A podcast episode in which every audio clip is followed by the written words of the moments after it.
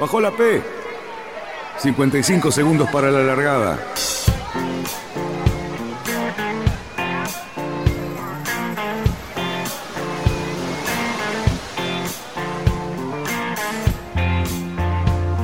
Así comienza Radionautas.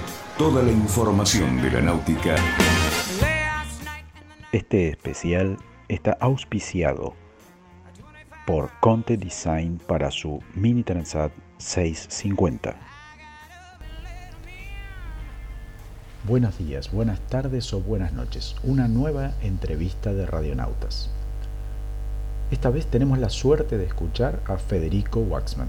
Recién terminada la Mini Fastnet, Fede nos cuenta un poco de la experiencia de correr la regata más importante, por todo lo que ésta representa, después del mismo cruce del Atlántico.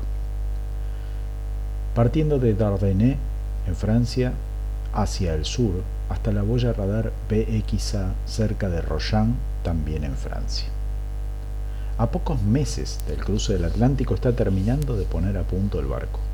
El muy buen resultado en esta regata muestra todo su potencial. Arroba Océano en Solitario es su nombre en Instagram. Pueden encontrar otros podcasts de Fede en radionautas.com.ar. Ahora sí, sin más preámbulos, los dejo con Fede. Bueno, a un resumen de lo que fue la mini Fastnet y, un poco de lo que, de lo que estamos viendo acá. Eh, bueno, eh, la mini Fastnet es esta última regata de corrí. Es, es una regata súper emblemática, la verdad que es de todo el circuito de regatas que hay acá. Es, es la regata que todo el mundo pretende hacer y ganar. Entonces es, como quien dice, el, objetivo anual de, de, de, todos, más allá de lo que es la, mini tranza que se hace cada dos años y sin duda es, es, es el objetivo más grande, ¿no? Pero, pero dentro de del resto de las regatas que hay, la, la Fastnet es, es que la que todo el mundo quiere ganar. Entonces, bueno, eso se vio en el agua porque estaban todos muy aceitados, había tripulaciones con, gente muy, muy pro. La verdad que todos los con los que compito habían llevado como coskeeper a, a los campeones de la militanza del año pasado, o sea, los que quedaron primero, segundo, tercero. Entonces había mucho nivel, mucho nivel en el agua. Pero estuvo muy bueno, la verdad que sentí que igual mi barco andaba por momentos más rápido que alguno de ellos y, y eso me hizo sentir muy bien porque este, poder exprimir el barco con una persona que ya hizo la mini es, eh, es, es, algo bueno, estoy súper contento. Está, lamentablemente este, no, no, no llego ahí al podio, que es un poco el objetivo que tengo marcado.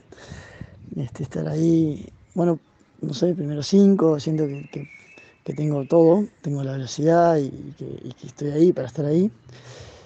Pero bueno, este, se, me, se me están dando las últimas regatas eso, un, un pequeños errorcitos que, que, me hacen arrancar la regata desde atrás remándola.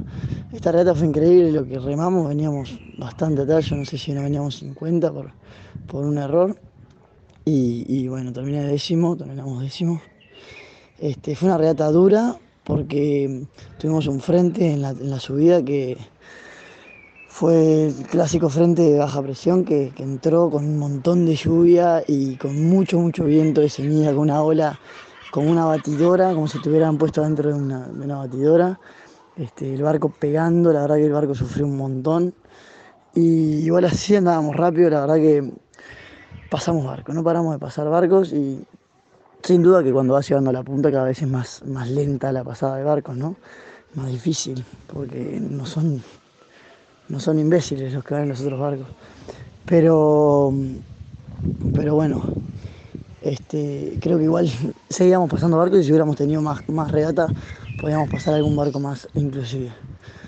Este, nada, la gente acá viene llevando el mismo ritmo que yo, más o menos, de regata tras regata y creo que eso se, se vio ahora en la llegada del, de la regata como, como aquí en Duardenés es un, es un pueblo mucho más este, tranquilo que el resto de donde estuvimos navegando eh, como que también la onda es otra, están todos mucho más relajados y permiten un poco más como fiesta.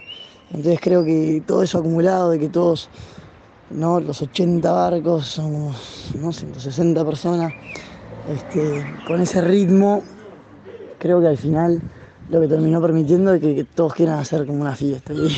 Y, se hizo una tremenda fiesta al llegar, que hay un ambiente buenísimo, la gente está súper contenta. Este, y, como como digo, la, la, propia ciudad no, no, pone los límites tan marcados porque entiende que como que es un evento que se hace.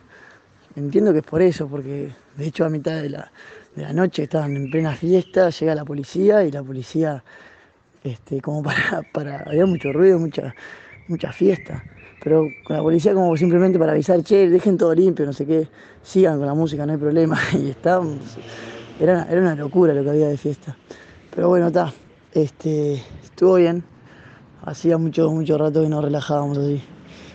Y bueno, lo que queda ahora es ir a entrenar a un centro de entrenamiento en, en, en La Rochelle, que varios de estos competidores con los que me estoy este, machacando en todas las regatas son de ahí y les, gustó la idea de que yo vaya y hablar con el entrenador, así que me hicieron un, sitio.